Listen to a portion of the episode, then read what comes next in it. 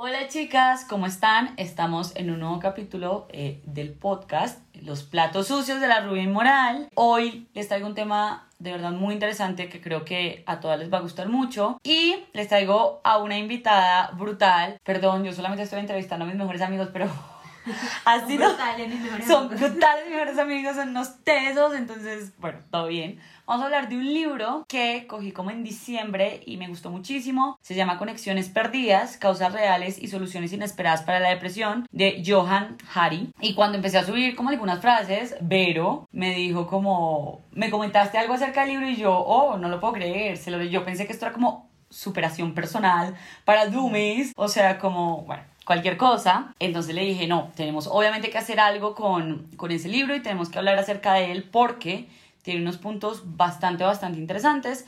Entonces, bueno, primero, antes de comentarles qué me pareció a mí el libro, como paciente, voy a dejar a Vero a que se presente. Primero decirte que gracias Ann por invitarme a tu espacio y me presento, soy Verónica, soy caleña, siempre me gusta decir eso por algún motivo, Eh, me da identidad, es que acordate, Que la gente pertenecer es que sabor. Y, eh, y eso también, obviamente. Eh, soy psicóloga y soy psicóloga gestáltica, eso quiere decir que hago parte como de la formación más holista de la, no sé, de la salud y de cómo concebimos al ser humano. Me dedico a la psicoterapia hace unos 10 años más o menos y tengo un blog de psicología que lleva mi nombre y es hashtag psicoblog por si quieren leer alguno de los artículos. Ya con la introducción, voy a hablar un poquito de cómo llegó este libro a mí. Yo siempre voy a una librería que es muy chiquita en Manizales que se llama Libélula Libros y Tomás metió una pila de libros de temas que me pueden interesar. Así encontré el de epidemia también. Ok. Y me sacó este y me dijo como, yo creo que te va a gustar mucho, soy amante de esta eh, editorial que se llama Capitán Swing, porque tiene,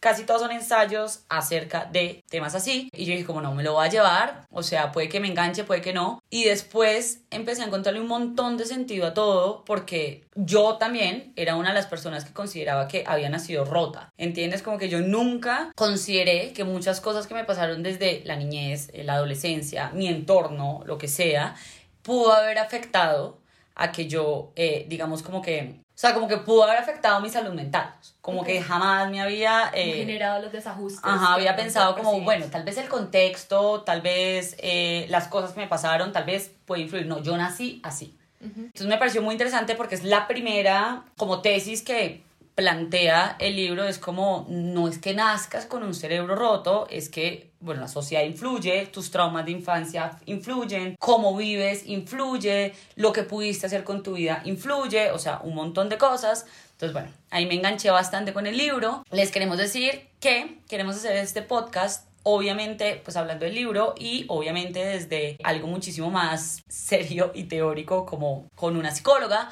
pero queremos también basarlo un poco en nuestra experiencia que tenemos como amigas, que yo soy paciente, bueno, Vero es psicóloga, no es mi psicóloga, pero igual. Y a ver, yo no creo que haya como una solución o una vaina como que pueda envolver a todos los seres humanos, o sea, todos son diferentes, a todos nos sirven cosas diferentes, pero en este caso, ya que estamos hablando de este libro y nos caló y ya que yo voy más o menos en búsqueda de otras soluciones para mi trastorno, vamos como a hablar de cosas que me han servido a mí, cosas que tú, han que tú has visto en mí y como de nuestra relación de amistad también cómo hemos podido eh, como hablar acerca de estos temas y a qué conclusiones hemos podido llegar. Bueno, esa es la introducción acerca de cómo llegó este libro a mí y te dibujo a ti como porque quiero saber, yo ni siquiera sé cómo llegó este libro a ti. Pero también fue más o menos por esa época, fue como en noviembre, eh, yo fui a visitar, vos sabes, a mis papás y me compré ese aparatito donde puedo descargar libros y me salió porque lo había estado como pisteando y ya, bueno, como el chip ya existe, me lo sugirieron ahí pues como en Amazon. Y el nombre me llamó muchísimo la atención, Ann, porque nosotros desde la terapia Gestalt hablamos de los mecanismos de interrupción del contacto del ser humano, no de, de defensa ni nada de esto, sino cómo cada persona interrumpe el contacto. Hay varios mecanismos, yo que la proyección, cuando uno pone algo de uno afuera, la introyección, cuando interiorizamos un montón de mandatos o de estructuras pues dentro de nosotros, Eh, la deflexión y hay muchísimo, muchísimo, dije, esto me suena un poco más. Después cuando leí obviamente como eh, la invitación a comprar el libro decía algo así como una mirada psicológica y social sobre eh, los trastornos y yo, que no soy especialista en diagnósticos ni en psicopatología, tengo por supuesto casos de trastorno eh, ansioso y depresivo. Siempre he intentado como tener esta mirada holista sobre el ser humano y no encasillarlo en el diagnóstico. Entonces fue como, hmm, conexión perdida, falta de contacto, visión como más integral del ser humano, lo voy a leer. Y ahí pues lo compré y lo bajé en el Kindle. Es un gran libro. Es un gran libro, es un gran libro porque además, por más que diga causas reales y soluciones inesperadas para la depresión, y bueno, hablan un poquito de la ansiedad también, no importa si nunca has tenido depresión en últimas o si no conoces a alguien, que en este punto yo creo que ya todos estamos como muy permeados por estos trastornos. Cualquiera de las causas de desconexión que este autor logra como compilar a través de los estudios, las hemos experimentado las personas en general, no tienes que haber desarrollado un trastorno, es que ya es estructural el problema y por eso es un tema de epidemia, o sea, es cada vez más y más y más porque es social, justamente. Ustedes no saben lo que está pasando aquí, pero yo soy la loca de los libros, entonces les voy, tienes que leerte este libro. Entonces Vero acaba de bajar otro que se llama Anatomía de una epidemia, medicamentos psiquiátricos y el asombroso aumento de las enfermedades mentales. Yo soy una loca del conocimiento y bueno, por lo menos entretengo con, con las charlas. Yo creo que también llegas un poquito a estos libros por todo el tema del, de los, a ver, del cuestionamiento que vos has hecho de tu propio consumo, de cuando te han recetado pues medicación, ¿no? Obvio, o sea, eso todo, todo me ha calado. Y a mí Conexiones Perdidas, obviamente yo no trabajo con esto, pero también me caló mucho y creo que es un libro que se puede leer cualquier persona, incluso para entender lo que está pasando en esta pandemia y los sentimientos y las cosas que nos está generando, porque es normal que estemos repelando a todo esto, es completamente normal que nos sintamos desesperados, incluso en unas, en unas condiciones de privilegio altísimas. Cuando tú no puedes interactuar con los otros, pues como que vas perdiendo un poquito. Yo, yo me he puesto a llorar solamente de pensar que no los voy a ver en un mes. Es como que, ¿por qué? Claro, y esa es la respuesta saludable, ¿no? Ante un desafío, pues eh, lo más saludable es que tu organismo, que incluye cuerpo, mente y alma, reaccione, digamos, incómodamente o tenga, experimente un malestar. Ya exactamente ahorita lo que le decíamos a una amiga, como una reacción a algo del amor y nosotros es normal, es completamente normal. Si no reaccionaras y si no te sintieras ansiosa, si no sintieras como algo de esto, pues básicamente no estarías en este plano. No tienes corazón. Sí, literal. bueno. Quería hacerte una pregunta un poco más técnica porque se habla mucho del cerebro equilibrado, de encontrar el equilibrio de, de absolutamente todo, o sea, como que estamos todo el tiempo como, es que tienes que ser equilibrada, es que, bueno, y el equilibrio del cerebro, algo químicamente equilibrado, que lo dice exactamente en el libro, ¿qué es? Yo creo que es una idea falsa. o sea, realmente es una fantasía. No conozco nada en el mundo que sea equilibrado y exista. Nada, todo está, y aquí, bueno, citaremos una de las leyes de, de Buda, ¿no? Una de las verdades, de las nobles verdades de Buda, que es la impermanencia. En tanto tú, eh, no sé, identificas una necesidad y buscas saciarla, una vez estás saciada, emerge otra necesidad, ¿no? Porque simplemente la vida es movimiento. Si algo está quieto, es que no se me ocurre nada quieto, no puedo poner ni siquiera una piedra. Yo te decía, pues se está desmineralizando y está, no sé, nutriendo el suelo y están en procesos constantes. Entonces, querer buscar un cerebro equilibrado es como querer buscar un unicornio y salir a pasear con él. O sea, una pastilla no puede equilibrar tu cerebro. No, no hay un cerebro equilibrado, porque además nosotros tenemos muy anclado este concepto de equilibrio con quietud. Ahora sí voy a hablar de otro concepto que es la homeostasis. Todos los seres vivos, y esto incluye el planeta, o sea, no solo los anima nosotros, pues los animales, el, el planeta también está en movimiento. Sí estamos en una búsqueda de algo que se llama, ya dije, pero homeostasis. Eso es estar en búsqueda del equilibrio, no que lo alcancemos, nunca lo vamos a alcanzar, ni siquiera cuando ya nuestro cuerpito pues vuelva a la Tierra, porque simplemente va a seguir otro proceso, ¿no? También. Entonces, más bien, somos sujetos de la homeostasis y no del equilibrio. Lo que necesitamos mantener es que esta homeostasis sea fluida. Entonces, si yo siento hambre, pues voy, sacio mi hambre y después entonces entro al baño, después otra vez tengo hambre, como mantener ese flujo, ese correr, ese movimiento. Bueno, perfecto. Con esto bueno, que ya sabemos que el cerebro equilibrado es cualquier cosa. Eh, invento del marketing. Cualquier vaina. Eh, sí, no, sobre eso venden hartísimas cosas. Es más, o sea, toda la vida, todo, la vida publicitaria está alrededor de vas a encontrar tu equilibrio. Es como, no, bueno, listo. Hay algo muy interesante que me parece que dice en el libro y creo que yo jamás lo había mirado también así porque creo que es lo más doloroso que a uno le cuesta como paciente. La terapia es la cosa más incómoda que hay en el mundo. O sea, yo entiendo a la gente que es como, zámpame todas las pastillas y no quiero ir allá porque duele un montón y uno se da cuenta, además, que tiene que hacerse responsable y hacerse responsable es una mierda.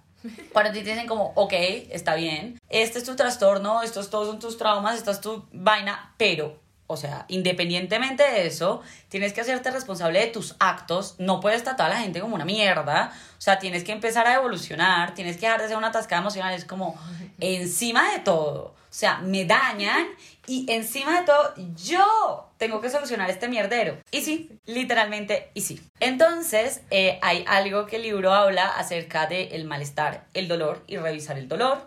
Eh, que yo creo que esa es una de las cosas que más le tiran a la gente a el consumo de pastillas sin ningún cuestionamiento y es esa sedación. Y los seres humanos, independientemente que sea con pastillas psiquiátricas o no, nos estamos intentando sedar todo el tiempo para no enfrentar lo que nos está pasando. Les pongo un ejemplo a ustedes sencillo en esta pandemia. El consumo de alcohol ha subido un huevo. ¿Por qué? Porque estamos desesperados. ¿Qué no queremos enfrentar? Ese desasosiego, esa desesperanza y ese cómo putas voy a crear o imaginarme un futuro o una narración de lo que va a suceder próximamente en mi vida si estoy en esto.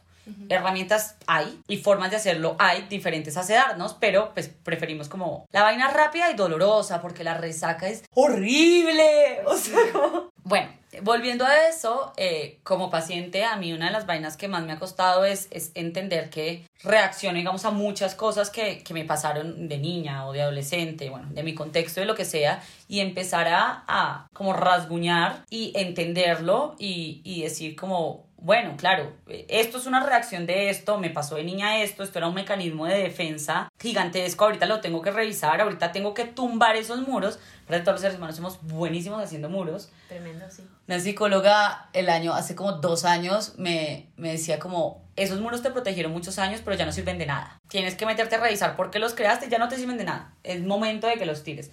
Me pareció súper lindo, entonces, pues bueno eh, ¿tú qué piensas acerca de el malestar, el dolor y tener que revisar eso? Bueno, esto también es como una invitación, una oportunidad, de hecho, como para reescribir la historia. Evidentemente, cuando nosotros vivimos cosas de más chiquitos, es como si no tuviéramos, ponerle así, dientes psicológicos. Entonces, básicamente todo lo que nos pasa lo introyectamos y construimos lo que vos llamas paredes y como el ego se llama en ¿no? Como el carácter, entonces yo funciono así, hasta que después grande te das cuenta que eso pues evidentemente no está siendo funcional, no estás ajustada a la realidad, no estás pudiendo construir de pronto relaciones eh, auténticas o de real conexión y mucho menos te estás permitiendo la vulnerabilidad.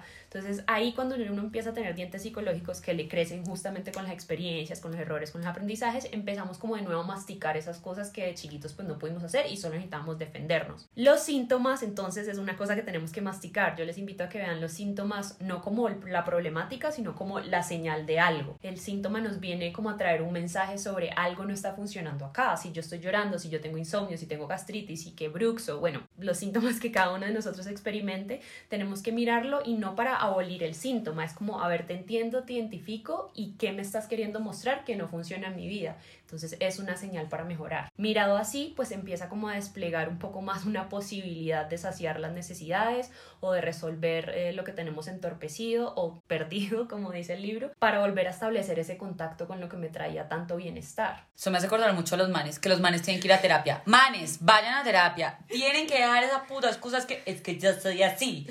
Es que yo soy muy maduro. Es que no, no eres un maduro, eres un puto incapaz emocional. Por favor. No, pero es que además eh, este argumento de que yo soy así va en contra de la vida. O sea, entonces no estás creciendo. ¿Hasta qué edad creciste? A los 17 y te quedaste así hasta qué edad, ¿no? O sea, se trata de madurar, de ir creciendo. Sí. No, bueno, y, y eso también es, es, impresionante, o sea, los tipos tienen una capacidad para decirte como, sí, yo soy así y como es que yo ya sé que así son las cosas y es como, pucha, 27 años y te resuelta la vida. ¿Cómo te digo? Dios, huevón, Dios, deberíamos hacerte una iglesia. El reencarnado. Pero bueno, bueno, todo todo mal. Eh, les vamos a contar un poco acerca de nuestra relación. Yo conocí a Verónica, bueno, nos conocemos hace rato por internet. Ven, uno puede hacer conexiones por todos lados.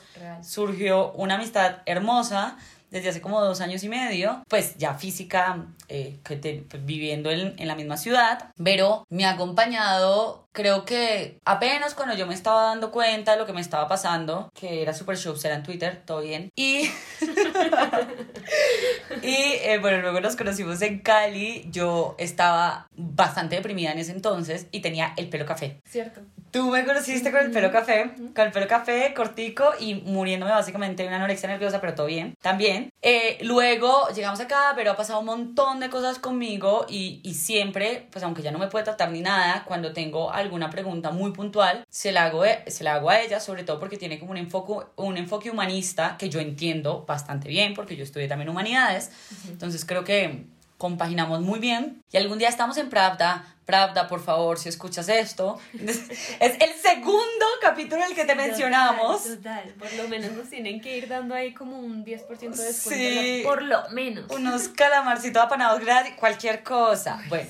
En fin, em, yo algún día le pregunté en medio también de mi desespero, creo, porque creo que como paciente y cuando le pasan a uno tantas cosas, como que la esperanza a veces también uno la, la tambalea un poquito y es, pucha, esta va a ser mi vida, o sea, si va a ser mi vida el resto de la vida, es como no disfruto nada, no siento nada, mi creatividad no existe. Es como que entiendo que soy una persona un poco difícil de digerir con mis vestuarios cuando no tengo pepas, pero cuando sí las tengo es como que soy un negro completo, como sin, como sin sabor y sin... Ay no, es horroroso. Que se van los colores. Nada que ver. Entonces un día sí se van los colores y las texturas.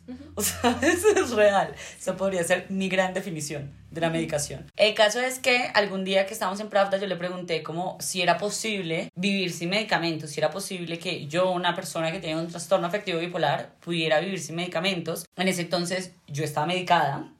Y no había empezado como en todo este camino de cuestionarme y hacerme responsable de mis vainas, que es mucho más complicado porque te tienes que aprender, uno, a conocer y dos, responsabilizarte 150% de todo, pero bueno, creo que es mucho más gratificante. Entonces te hago esa pregunta a ti. Creo que la como te salga, porque este, este es el, el, punto complicado de esta conversación, pero creo que es importante empezarlo a tener. Sí, es como de pinzas de verdad. Vamos a hablar de medicación y estamos hablando puntualmente del caso de Ana, que tiene pues ciertas características y ciertas condiciones y ciertas como accesos pues obviamente como a servicios. Cuando Ana me hizo esta pregunta, yo obviamente la estaba viendo y como todos conocemos a Ana María, es un tema eh, de una chica como creativa que constantemente está creando, que todo el tiempo es como musical, que habla un montón. Y yo veía a esta amiga mía pues como apagada, te veía apagada, te veía así como escribís gris, gris, y era no se me ocurre nada, no está pasando nada. Lo primero que vos notas con la medicación y tu queja más fuerte es como que no me no pasa nada. Y ahí me hiciste esa pregunta y te sentí como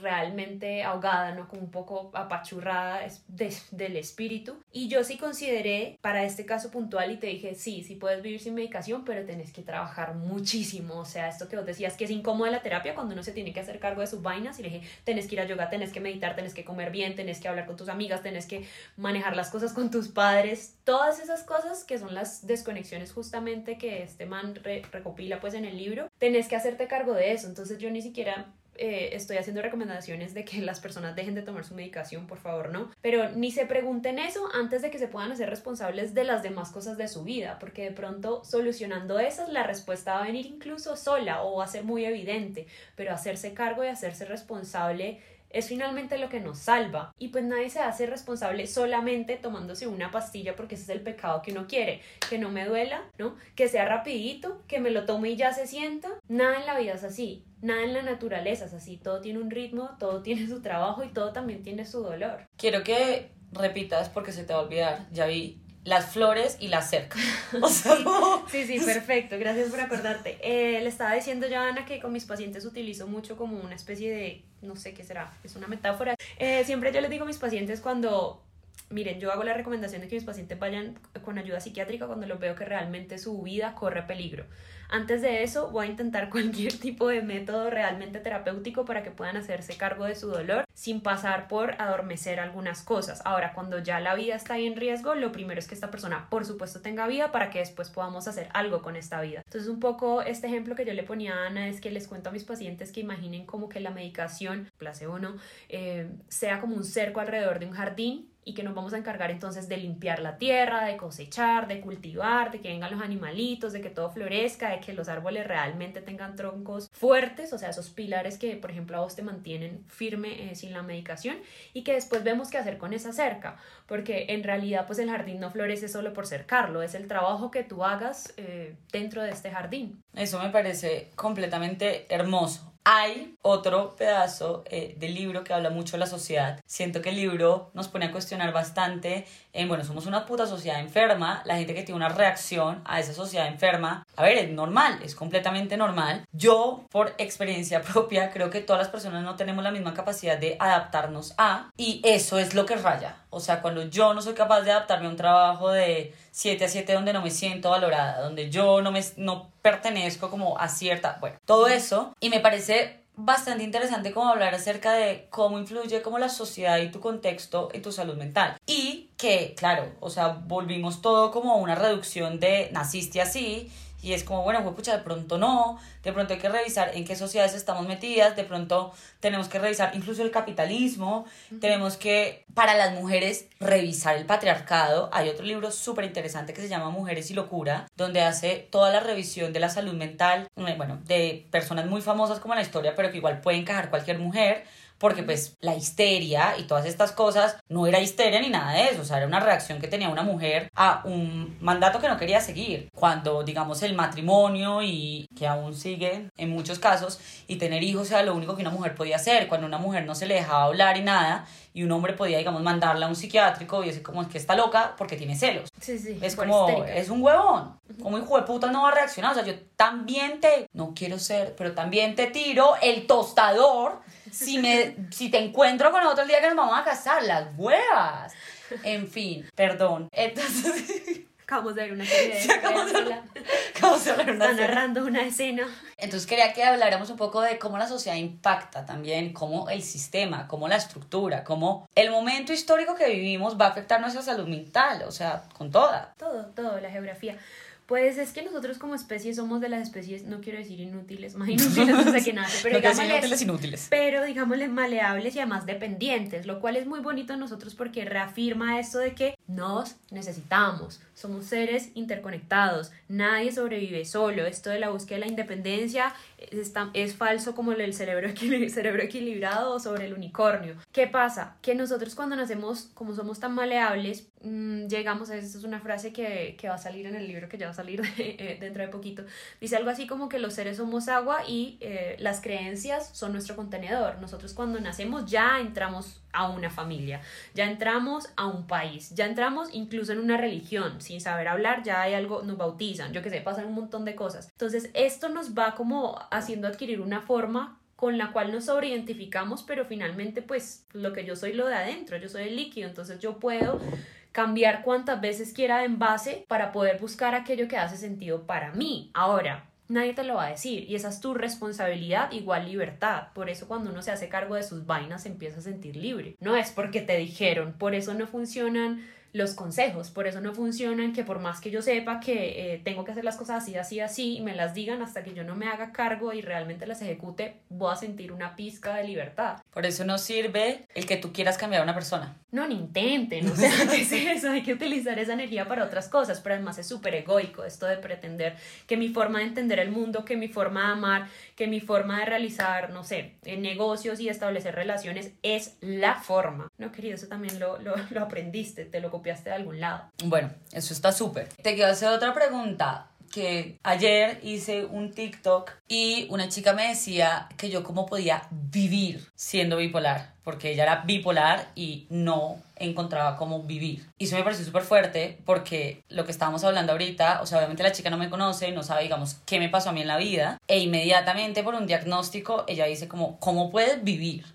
Que yo sé que es muy pesado, pero también se nos ha vuelto como una etiqueta todo esto y hay muchísima gente en redes sociales que me sigue cuando es como, ¿cómo le voy a contar a esta persona que tengo este trastorno? O sea, es como un miedo terrible, porque obviamente detrás de eso hay un montón de etiquetas y casi como si dijeran, bueno, es una persona ya inviable para muchas vainas, ¿entiendes? Eh, para amar, para un trabajo, para un no sé qué. Cuando no tenemos en cuenta que todos los seres humanos somos diferentes, que todos los seres humanos abrazamos nuestra historia de una forma diferente y que evidentemente, pues, no sé, lo que nos pasó en la vida obviamente es diferente también. Claro, sí. Pues este es el reduccionismo tan peligroso de, de la patologización del ser humano. Pretender, no sé, definir una persona a través de una categoría. Y no es que yo no crea en los diagnósticos, pero usualmente lo que uno hace, o por lo menos desde las terapias más holísticas y gestálticas, es poner ese, eh, no sé, diagnóstico entre paréntesis, al igual en diagnósticos, imagínense prejuicios, imagínense escalas de valores y trabajar con una técnica que se llama la fenomenología, que es una postura existencialista filosófica,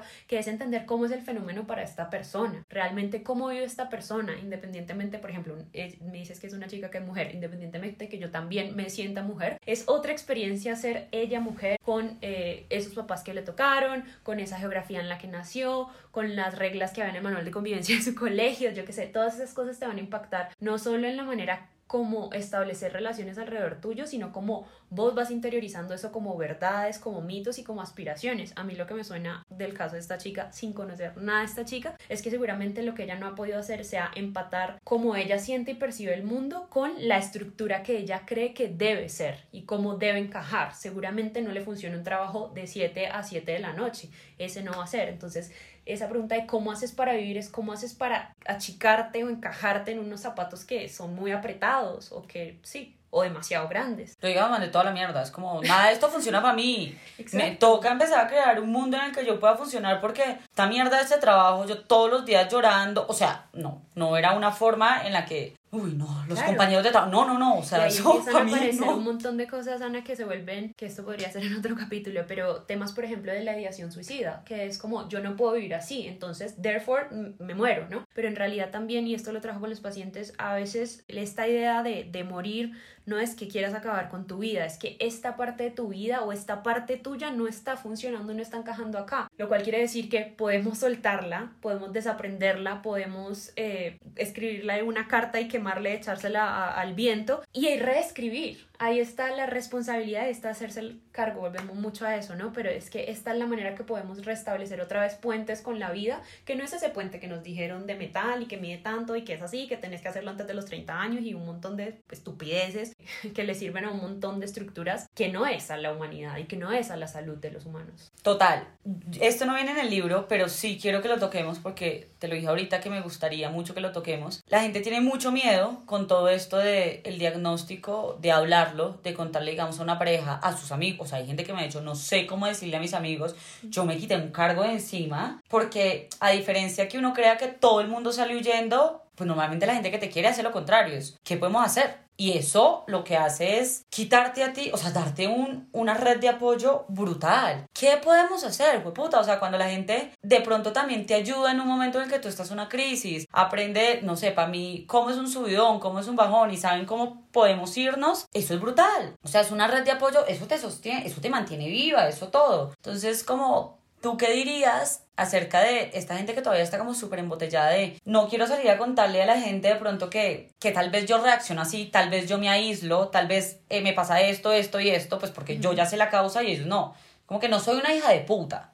Es como, porque muchas cosas también suenan muy así. Sí, sino que, bueno. también. Eh, yo creo que de pronto en este, porque sí va por el lado de abrirnos, ¿no? Y de ser vulnerables justamente, no es tanto centrarnos en el diagnóstico, mira, es que yo tengo esto, sino también hablar de cómo me siento compartirte este diagnóstico, ¿no? Tengo susto de que me juzgues, eh, no quiero que pienses que no puedo, no sé, no puedo estar eh, compartiendo contigo esta amistad. Parte incluso de la vulnerabilidad es que está en sí, cuando una persona logra como eh, mostrarnos quién es, se vuelve contagioso. Si yo te hablo de mi tristeza, independientemente de no tener un diagnóstico psiquiátrico, vos vas a contactar con eso porque yo genuinamente te estoy mostrando mi tristeza, ¿sí? Ahora, este es súper buen filtro para las buenas amistades y las buenas relaciones. Si tú muestras su vulnerabilidad, si destapas ahí y ves que la otra persona pues te ignora o yo qué sé, te hace matoneo, estoy imaginando cualquier escena acá, pues es muy fácil descartar a esa persona de tu vida porque ¿por qué vas a querer una persona así? Ahora, lo que usualmente pasa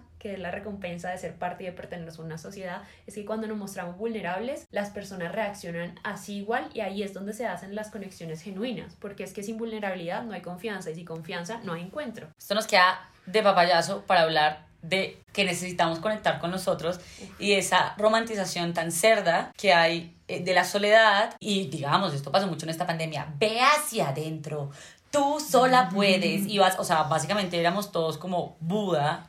Jesucristo, no sé si Jesucristo meditaba, pero Sí, supongo sí, que sí. Es como que ya, o sea, vamos a estar en un retiro espiritual un mes y medio, un año y medio, sin contacto con... Es como, no, el mundo no funciona así. A no ser que vayas tan adentro que salgas y te encontres con lo demás, porque es que si te quedas solo pensando que, que solito podés, eh, no, hay que taimar ese ego, de verdad. En esos días hice una publicación acerca de romantizar la soledad y se me vinieron un par de personas encima porque pues cómo vas a decir que sola no puedes y que tu camino no es solo. Es como no. Y de esto no estamos hablando que se queden con cualquier pendejo que tengan al lado. No. Las conexiones, hay conexiones de muchas formas. Tampoco se tienen que quedar pegadas a un abusador, incluso si eso es su familia o lo que sea. No, no, no tiene nada que ver. O sea, nosotros podemos aprender a te- tener conexiones sanas que de verdad nos aporten, que de verdad sean una red de apoyo que funcione y son súper importantes. Y esto no es un concepto nuevo, es más, es un concepto incluso que quiere deshacer como el capitalismo y toda esta mierda. Que es como que tú como individuo puedes solo y tu éxito es solo y tu vaina es, es como no, todos hemos vivido en sociedad siempre y es más, estamos aquí vivitos como seres humanos porque aprendimos a ser un colectivo y aprendimos como a reunirnos. Si ustedes ven las grandes luchas de la humanidad, el feminismo, sin las otras mujeres tú no eres nadie. O sea, no puedes hacer una lucha sola ni individual. No puedes mirarte el ombligo todo el tiempo. Estaba pensando como varias cosas mientras te escuchaba. Una fue que ayer eh, retomé un, un documental que había visto hace como 10 años y volvieron a subir a Netflix que se llama I Am. Y está buenísimo porque muestra entonces cómo nos necesitamos y cómo es esto de también falso como lo del cerebro equilibrado, que yo solita voy a subsistir. En verdad, imagínate, y en este punto donde yo simplemente toco un switch y se prende la luz y me sale agua de mi grifo, no sé, o sea, cuántas personas estuvieron involucradas para que esto ocurriera y yo crea que estoy subsistiendo sola, que es esa, que es esa mentira que me estoy narrando. Somos seres interdependientes, no necesitamos, y no solo para lo básico de subsistencia, alimentos, el- la gente que trabaja en el campo y esto, sino porque yo necesito también relatar mi historia y yo construyo una identidad en el intercambio cambio yo tú, o sea, esto es muy buberiano y vayan y lean a Martín, pero es lo más básico, yo construyo también a través como de la narrativa y pues hablar solo, bueno, tiene a veces sus, sus ventajas, pero necesito como un interlocutor, ¿por qué? Porque eso me obliga también a salirme de mi propio ego, esto lo hablan eh, mucho en, en la causa de desconexión cuando nos apartamos de la naturaleza, y es que si yo me quedo embotada dentro de mí misma pensando que mis problemas, que mi familia, que mi trabajo, que mi, mi, mi, mi, mi, me va a creer el centro del universo y no lo soy. O sea, no lo soy. Eh, somos parte de algo más grande y acá ni siquiera estoy hablando de espiritualidad, aunque también, ni de religión, que es otra cosa muy diferente a espiritualidad. Estoy hablando de que somos parte de un sistema más grande que se llama la naturaleza. Entonces yo dependo de algo más grande que yo, gracias a Dios. Por ejemplo, la gravedad es algo absolutamente involuntario que me sostiene aterrizada acá en el planeta. Del sol, porque yo de noche no sirvo para nada, mis pupilas medio se dilatan, pero igual no veo nada. Entonces, entender no solo que pertenezco a una especie, sino que pertenezco a un orden mucho más grande, natural, que hace que todo funcione como en su debido momento y entender este orden me, me devuelve y me, me achica un poco el ego. Es como, ah, ok, este es mi lugar. También habla de esto de ayudar a los otros, como salirte de, de tu mierda por un rato, por lo menos. Sí, sí, sí. Es muy gratificante ese trabajo con el otro. De hecho, sea, hay muchos estudios que muestran que es mucho más feliz aquella persona que da. No estamos hablando acá de sometidos ni nada, no se vayan a los extremos. Que entrega y que da con placer, ¿no? A quien recibe, porque quien recibe nunca le va a bastar. Sobre todo cuando uno está basando las cosas en, en como en valores extrínsecos. Porque es como, no, cuando escriba un libro, no, cuando escriba tres libros, no, cuando sean 15 y así. Me acabo de acordar que ayer también estaba leyendo una entrevista de la esposa de Michael Phelps porque Phelps está muy deprimido. Michael Phelps, que es como un superhumano que ha logrado seguramente todos los valores extrínsecos que la vida le ha planteado. No sé cuántas medallas de oro tiene, creo que son como 20 y pico, más todo el dinero que tenga. O sea, tiene una familia divina y uno diría, ¿por qué está deprimido Phelps? Hay que ver cómo el man ha estado también haciendo la valoración de su vida. Una desconexión de, de los, de los valores, una parte del libro que dice los valores que realmente son importantes. Exacto. Es bastante, bastante interesante. Bueno, aunque no hayamos como cuoteado tal cual el libro, básicamente todo lo que hablamos acá está dentro del libro para que se animen a leerlo. eh, si lo hacen, nos cuentan. ¿Algo que quieras decir? Quería como cerrar con una frase que es de Alexander, no sé cómo se pronuncia, Alexander Den Heijer. Dice, cuando una flor no florece, se arregla el ambiente en el que crece, no la flor. Divino. Bueno, Vero, muchísimas gracias por acompañarnos. Es ya vi que este va a ser el primero de muchos, creo que de aquí se abren como bastantes dudas, creo que esto no se puede hacer tan abierto, sino que vamos a tener que coger un temita, o sea, De acuerdo. una- pero todo bien, todo bien. Muchísimas gracias. Gracias. Y gracias por el ajiaco. Hoy descubrí que el ajiaco no me pareció horrible. El ajiaco es la mejor comida del mundo. Bueno, gracias a ustedes por sacar también el tiempo para escuchar. Dense tiempo, valórense y abracen todo lo que está alrededor suyo. Besos.